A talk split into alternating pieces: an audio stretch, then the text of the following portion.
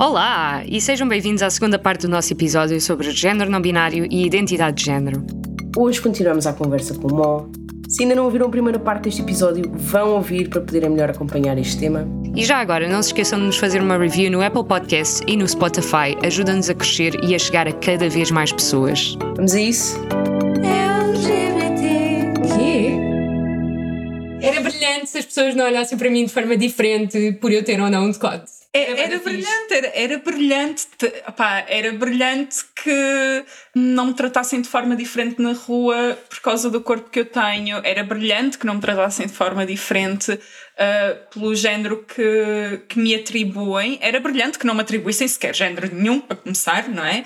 Era fantástico. Será melhor. Mas eu acho que nós temos que, que saber separar o idealista do realista. E ainda que eu tente lutar por essa sociedade idealista e acho que temos que, que, fazer um esforço para estar cada vez mais perto dessa sociedade por nós, enquanto sociedade, por todos nós. Não é uma questão apenas para pessoas trans ou para pessoas não binárias, é para toda a gente, porque eu não me acredito que a maior parte, pelo menos eu já vou dizer aqui a maior parte, que é para não querem em cima, mas pronto, a maior parte das mulheres X ame uh, ser assediada cinco vezes em a fazer uma rua de 100 metros. Não. Ou que seja vista de forma diferente no trabalho, pelo seu corpo e pela forma como apresenta esse corpo. Eu lembro-me de.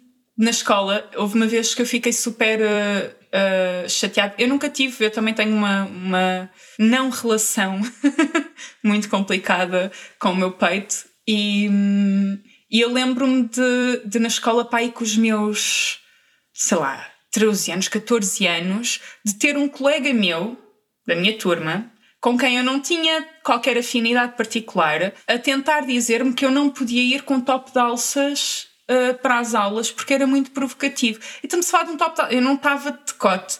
A questão é que, infelizmente, uh, eu tenho um peito assim bastante avantajado que num top de alças lhe parecia altamente provocador. E então ele achou-se no direito de me poder dizer que eu não podia usar aquilo. O problema é dele, não é? Coitadinho, coitadinho do menino, tenho tanta pena que ele tenha achado isto demasiado provocador para ele. Uau. Peço desculpa. Uau. Isso é o tipo de coisa que não é aceitável.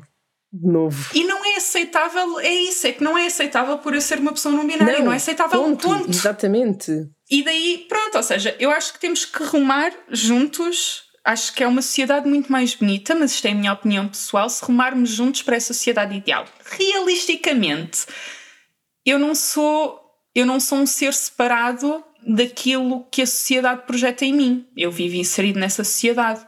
Eu não vivo à parte dela. E por mais que idealmente eu não queira viver em função daquilo que a sociedade projeta em mim, objetivamente não consigo não o fazer porque objetivamente sou a pessoa que é assediada cinco vezes numa rua de 100 metros.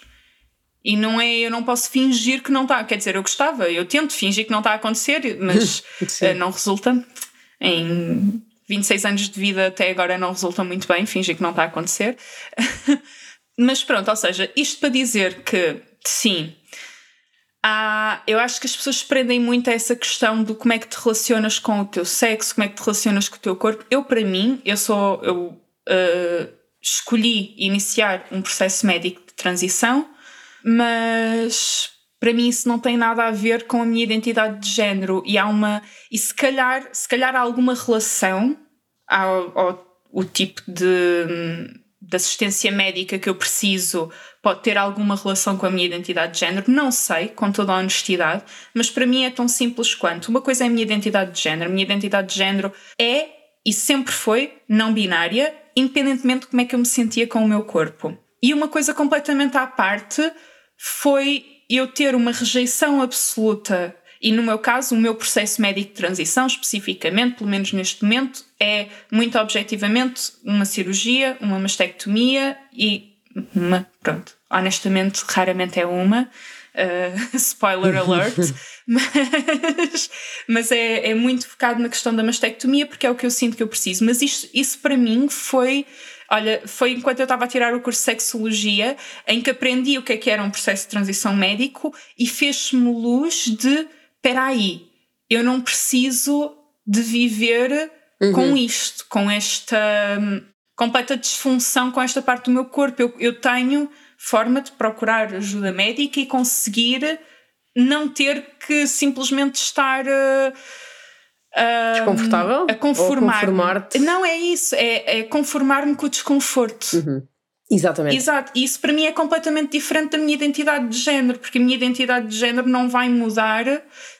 E, aliás, para mim, honestamente, se há alguma coisa, a pressão da sociedade sobre o meu corpo será maior após o meu processo médico de transição. Porque se há coisa que a sociedade não aceita mesmo, é algo que não entra nos seus estereótipos. Se eu quisesse ser, se eu me quisesse apresentar à sociedade em algo que a sociedade conseguisse reconhecer como masculino, ou se eu me quisesse apresentar à sociedade com algo que uma sociedade consegue reconhecer como feminino, ainda vai a coisa. Agora, eu querer me apresentar como uma coisa que não é nem feminino nem masculino É. é uma coisa altamente rejeitada. Não há nada pior do que uma coisa que as pessoas não consigam identificar, não é?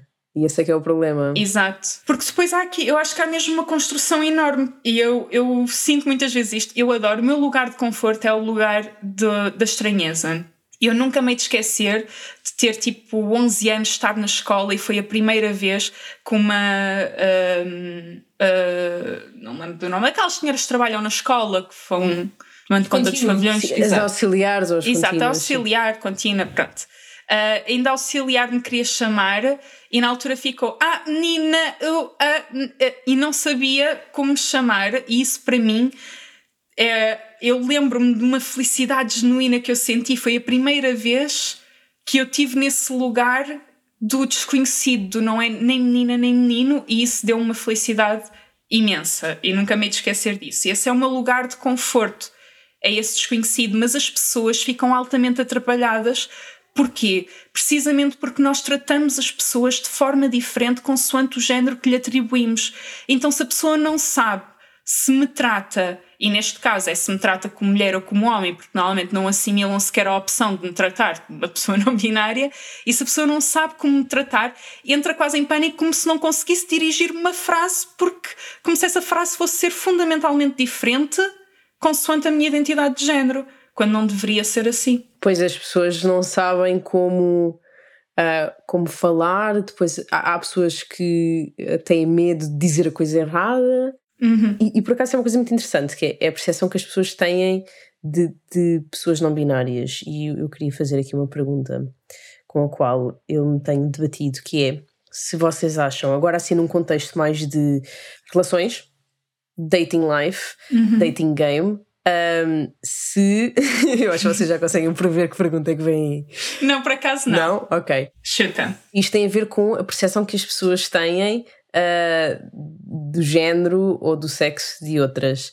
Que é se vocês acham que o não binarismo afeta a orientação sexual de outras pessoas e se deveria ou não ter tido em conta quando as pessoas se identificam com uma label versus outra. Portanto, eu devo dizer, eu, só para iniciar isto, porque eu vi uma opinião que eu considero um bocadinho controversa sobre isto no outro dia, porque eu realmente sempre estive do lado a dizer de sim senhora, a minha identidade de género afeta diretamente a identidade de género das pessoas que se querem relacionar comigo de formas românticas, de formas sexuais, por aí em diante. Desculpa, queres dizer orientação? Afeta, desculpa, a identidade de género. Orientação. A minha identidade de género Afeta a orientação sexual. afeta Ah, a ok. orientação sexual Pronto. de- das pessoas que se querem relacionar comigo ah, de forma sexual. Agora, eu por acaso vi no outro dia uma pessoa a dizer: epá, eu acho que não tem necessariamente que afetar, porque se a pessoa se quer continuar a identificar como uma pessoa hetero, eu continuo a ser um género oposto à pessoa de hetero.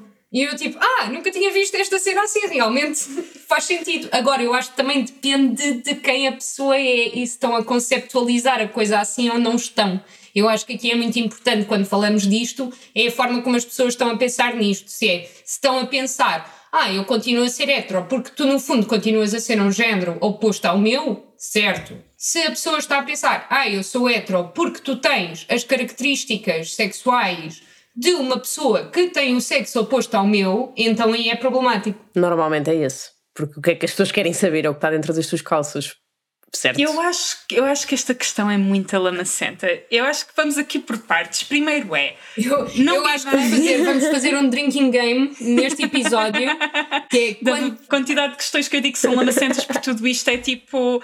É, isto tem, tem muito que se lhe diga e eu não acho que um podcast resolva. to be honest. Eu acho que é assim. Primeiro, há aqui uma premissa que é: não há uma forma de ser não binário. Certo? Então também não é, não é necessariamente obrigatório que tu, por seres não binário, és do género oposto da pessoa que é hetero.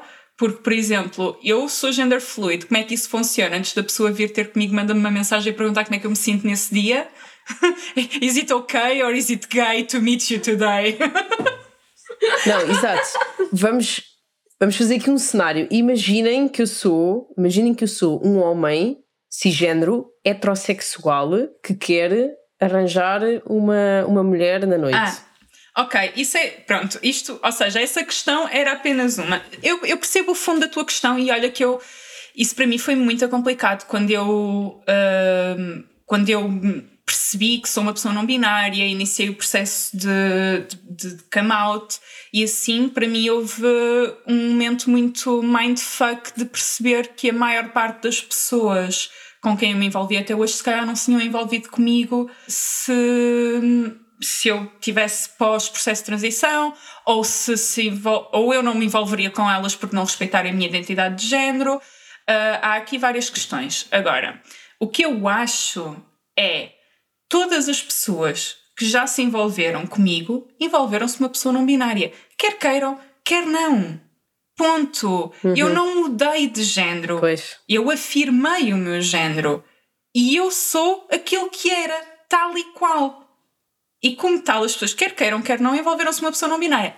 Mas há aqui um- uma questão que é: eu acho que isso é muito bom porque acho que isso pode levar a um questionamento interno e uma reflexão interna muito grande. Mas a orientação sexual, assim como a identidade de género, são e devem ser sempre autodeterminadas. Eu não tenho que dizer a ninguém: tu deixaste de ser hetero porque nós nos envolvemos.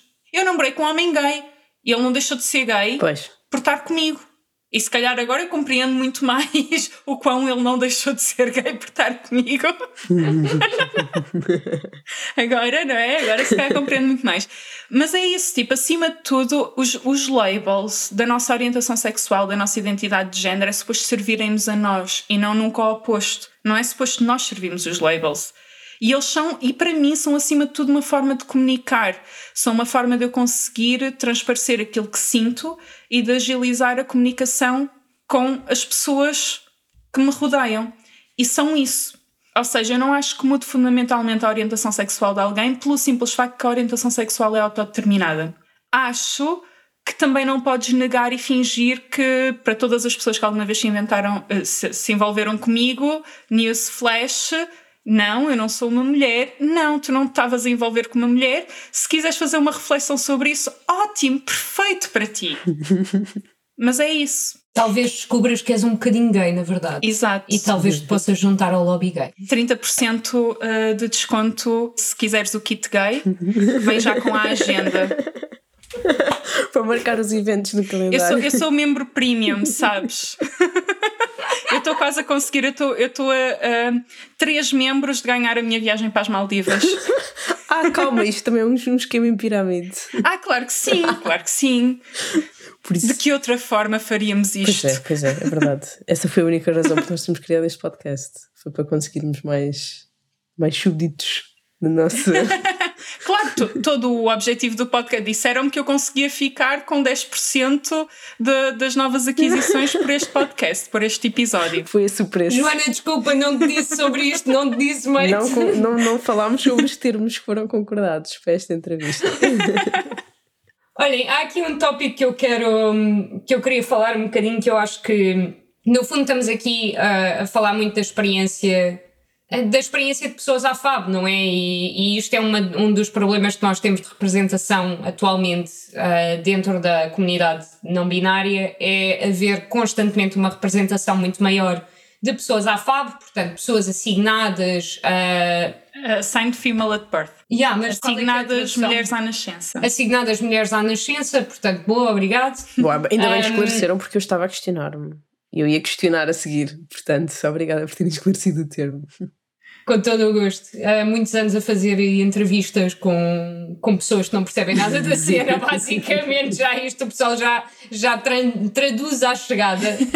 Um, não, mas uh, o que eu ia dizer é, efetivamente, há uma experiência não binária uh, por parte de pessoas à MAB que é completamente diferente. A MAB assigned male at birth ou assignado homem à nascença. Uh, e eu acho que isto é um dos grandes problemas que nós temos atualmente é realmente esta criação desta normatividade dentro da comunidade não binária, que nós já vimos a acontecer com a comunidade LGBT no geral, que nós vimos a acontecer com a comunidade monogâmica, uh, e efetivamente é preciso cada vez mais dar atenção a tipos de corpos diferentes, à experiência de pessoas com corpos diferentes e por aí em diante. E muito dar atenção, porque a verdade é que faltam. Enquanto seres humanos, nós somos seres sociais, é importante que nós nos consigamos identificar e rever noutros. É importante para combater uh, sentimentos de isolamento, de solidão e todas as problemáticas que vêm com eles. Tu cresceres e sentires que não pertences e depois finalmente encontras um rótulo, como foi como aconteceu, encontras um nome que me explicaram o que é que era ser não binário, é tipo, é isso. E de repente eu começo a ver, e aquilo que é a representação do que é ser não binário também não sou eu, também não me faz sentido. É uma sensação de, de perda muito grande, é uma sensação de, de um extra isolamento, porque tu sentes, tu viveste com uma sensação de isolamento durante, pelo menos na minha experiência, com uma sensação de isolamento nesse sentido muito grande, uma sensação de que eras diferente, de repente percebeste que existe uma comunidade que és diferente, mas que existe o teu clã, uhum. e depois de repente pelo menos o, o que aparenta da informação que tu consegues ver das representações que tu tens é que ele também não é o teu clã.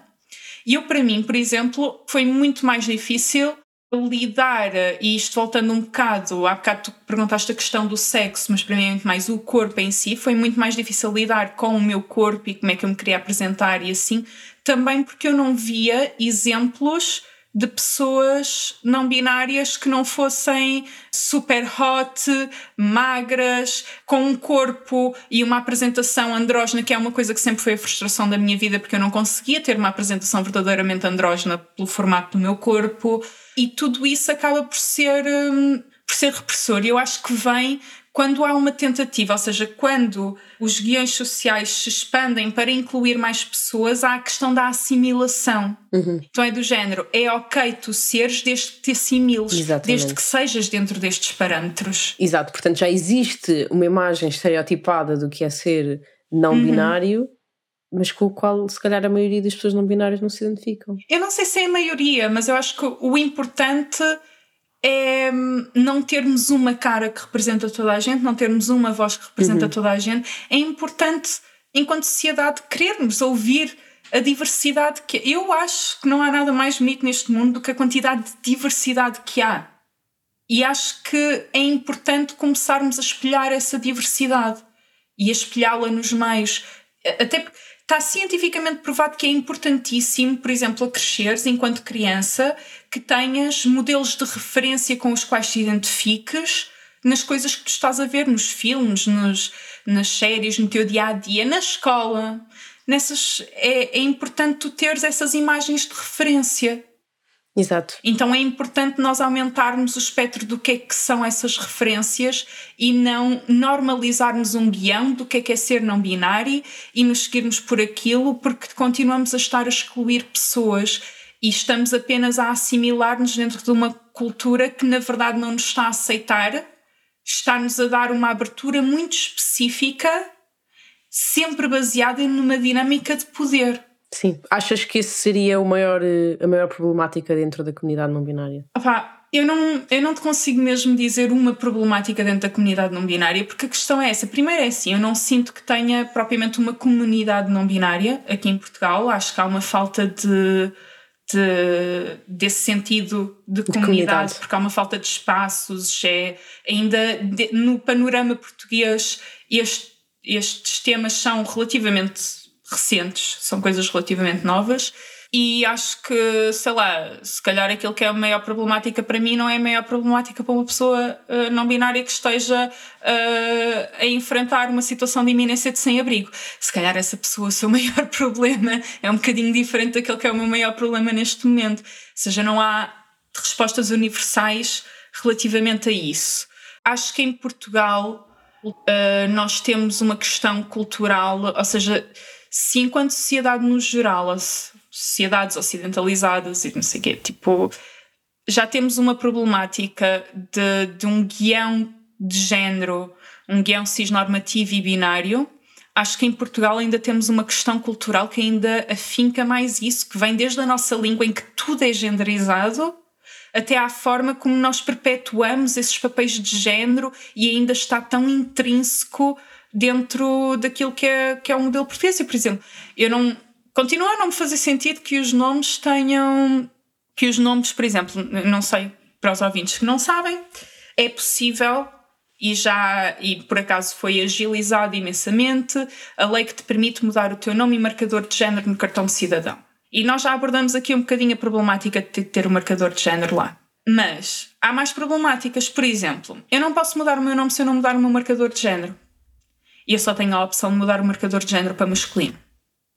Não só isso não me faz sentido, eu não me identifico com o marcador de género feminino, mas também não me identifico com o marcador de género masculino, porque é que vou estar a mudar de uma coisa que eu não me identifico para outra coisa que eu não me identifico. Vocês não têm noção do tempo que eu já passei da minha vida de volta da listagem, porque há uma listagem uhum. de nomes próprios. Era aí que eu ia. de nomes próprios em Portugal, divididos por feminino e masculino, para tentar perceber, dentro dos nomes femininos, porque não me apetece mudar o meu marcador de género, porque, novamente, não me faz sentido, tentar perceber qual é o nome mais neutro em termos de género que eu posso tentar arranjar aqui. Eu acho que tenho a lista dos nomes que estão dos dois lados da lista. Mas ah, existem nomes que estão dos dois lados sim, da lista. Sim. Oh meu ah, Deus. Então resolve, sim. quer dizer, resolve, não resolve o problema. Foi a primeira coisa não que eu resolve fiz. O problema. Não resolve o problema, mas é bom. Não, mas a questão é que vocês não estão a perceber. Eu lamento informar-te. Os nomes são todos horríveis. I don't wanna break your heart like on live. It's not live, mas let's pretend. Não é possível, não te deixam mudar o nome sem mudares. Sem mudares. Tu uh, tens casos muito específicos na lei portuguesa que te permitem mudar o nome e não te deixam mudar o nome sem mudares o marcador não, de género. Desculpa. É uma exceção. O quê? Se eu quisesse, se eu quisesse mudar o meu nome para Raquel, não podia? Não podes. O quê? Não podes. Eu conheci o caso, ouvi falar do caso de uma única pessoa que conseguiu em tribunal mudar o nome, mas foi uma pessoa que teve que provar que desde criança todas as pessoas à sua volta, família, amigos, toda a gente lhe chamava por outro nome. Estou chocada. Eu achava que as pessoas podiam mudar de nome para o nome que quisessem. Não, eu queria. Eu sei que Portugal eu... tem uma lista de nomes que aceita. Pois. E o nome tem que condizer com o marcador de género, ou seja, eu tenho que mudar o marcador de género para um marcador de género com o que eu não me identifique e tenho que escolher um nome dentro do lado da lista referente a esse marcador de género, senão não me dão sequer a opção de mudar o nome. Meu Deus um minuto de silêncio para toda a gente teve que passar este processo de tentar mudar o nome próprio sem mudar o marcador de género. Não fazia ideia. A questão é que barram-te logo, barram-te logo à partida. Tipo, está mesmo. Eu, eu na altura tive a procura de loopholes na lei, de tudo, tipo eu tive uma proposta de casamento, ok, de alguém que tem família em Espanha e conseguiria eh, eventualmente uh, pedir a cidadania espanhola para que eu ficasse com a cidadania espanhola para tentar em Espanha conseguir mudar o meu nome. Era isso que eu ia dizer, é isso que eu ia dizer. Mariana, uh, tu só tens que conseguir o passaporte inglês mudas de nome e depois já consegues mudar em Portugal, possivelmente. Eu, eu sempre me ia casar por motivos de visto e por motivos de cidadania, portanto acho que vou acabar este podcast e vou pedir o meu fantástico parceiro britânico em casamento. Porque realmente ele precisa de um visto para Portugal e eu preciso mudar o meu nome próprio. Eu devia ter trazido champanhe em vez de vinho. Desculpa, eu sei que não resolve o teu problema, amor, mas. não, não resolve. Eu, pronto, estou a pensar também mudar-me e tal, pronto.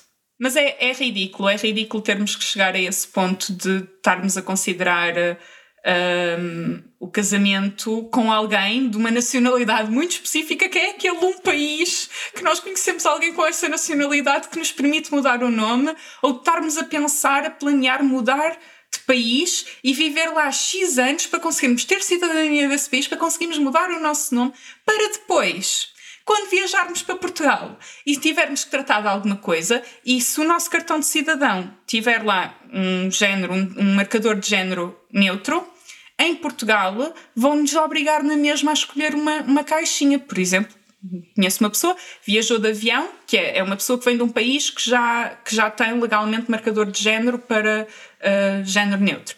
Essa pessoa viajou de avião para cá, comprou o seu bilhete com marcador de género neutro. Para viajar para lá, tinha que escolher se lhe apetecia ser mulher ou homem. Opa, brilhante! Uau! Então, já, ainda, bem, ainda, bem que, ainda bem que mencionas isso. O que é que seria, para ti, obviamente, ideal? Seria haver um marcador de género neutro ou deixar de existirem, de, deixarem de existir. Desculpem, deixarem de existir marcadores de género, porque eu também não quero assinalar-me como okay. pessoa não binária em frente de toda a sociedade por causa da violência que isso pode envolver também. Eu, infelizmente, Sim. discordo. E o que é que é sequer um marcador, uhum. o que é que é sequer um marcador neutro? É outro? É não binário? É... Pode ser não se aplica, pode ser, eh, em alguns países é um X, noutros países o X é para pessoas intersexo, depende, cada, cada, no fundo cada país vai encontrando o seu sistema que lhe faz sentido. Mas, infelizmente, eu não posso concordar contigo por uma questão.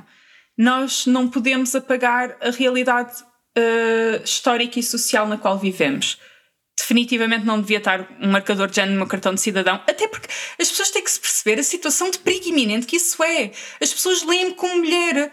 Se eu tiver, eu vou, vi vou viajar para outro país onde ser trans é crime e dá pena de morte e tenho que mostrar o meu cartão de cidadão e anunciar às autoridades que sou uma pessoa trans, por exemplo. É verdade.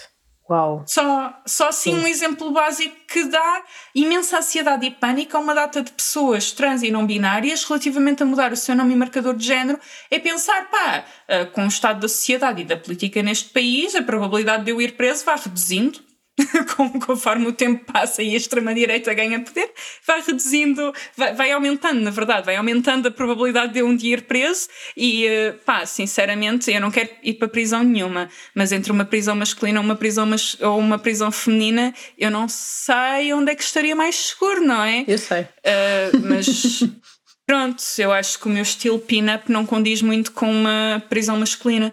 Uh, por exemplo, uh, ou se me pararem na rua para me revistar, por exemplo, ou uma data de outras questões, ou quando vou procurar um trabalho, ou quando vou whatever. Eu devo dizer que o único grande benefício que eu sinto em ser lido como mulher às vezes é o facto de ninguém me, ninguém me revistar nos bares, porque nunca tenho um segurança mulher para me revistar. E eu tipo passo, está tudo bem, oi, pochetezinha, não tem nada, está ótimo, segue, e o meu parceiro fica lá tipo 5 minutos, coitado. Opa, mas uh, também não acho que se possa simplesmente de hoje para amanhã acabar de, tor de todo com o Estado ter alguma informação sobre o género dos habitantes, porque temos de combater a desigualdade. Temos de combater a desigualdade a nível de, de género, e vou dar o exemplo, por exemplo, nós precisamos de ter números estatísticos sobre desemprego e precariedade em mulheres versus homens, e idealmente incluir mulheres versus homens versus pessoas não binárias. Pois, onde é que as pessoas não binárias se incluem nessas estatísticas? incluem números muito feios, normalmente. Sim, mas to be fair, se nós virmos isso assim, então tínhamos que acrescentar coisas nos nossos. O meu problema é a forma como esses dados são obtidos neste uhum. momento.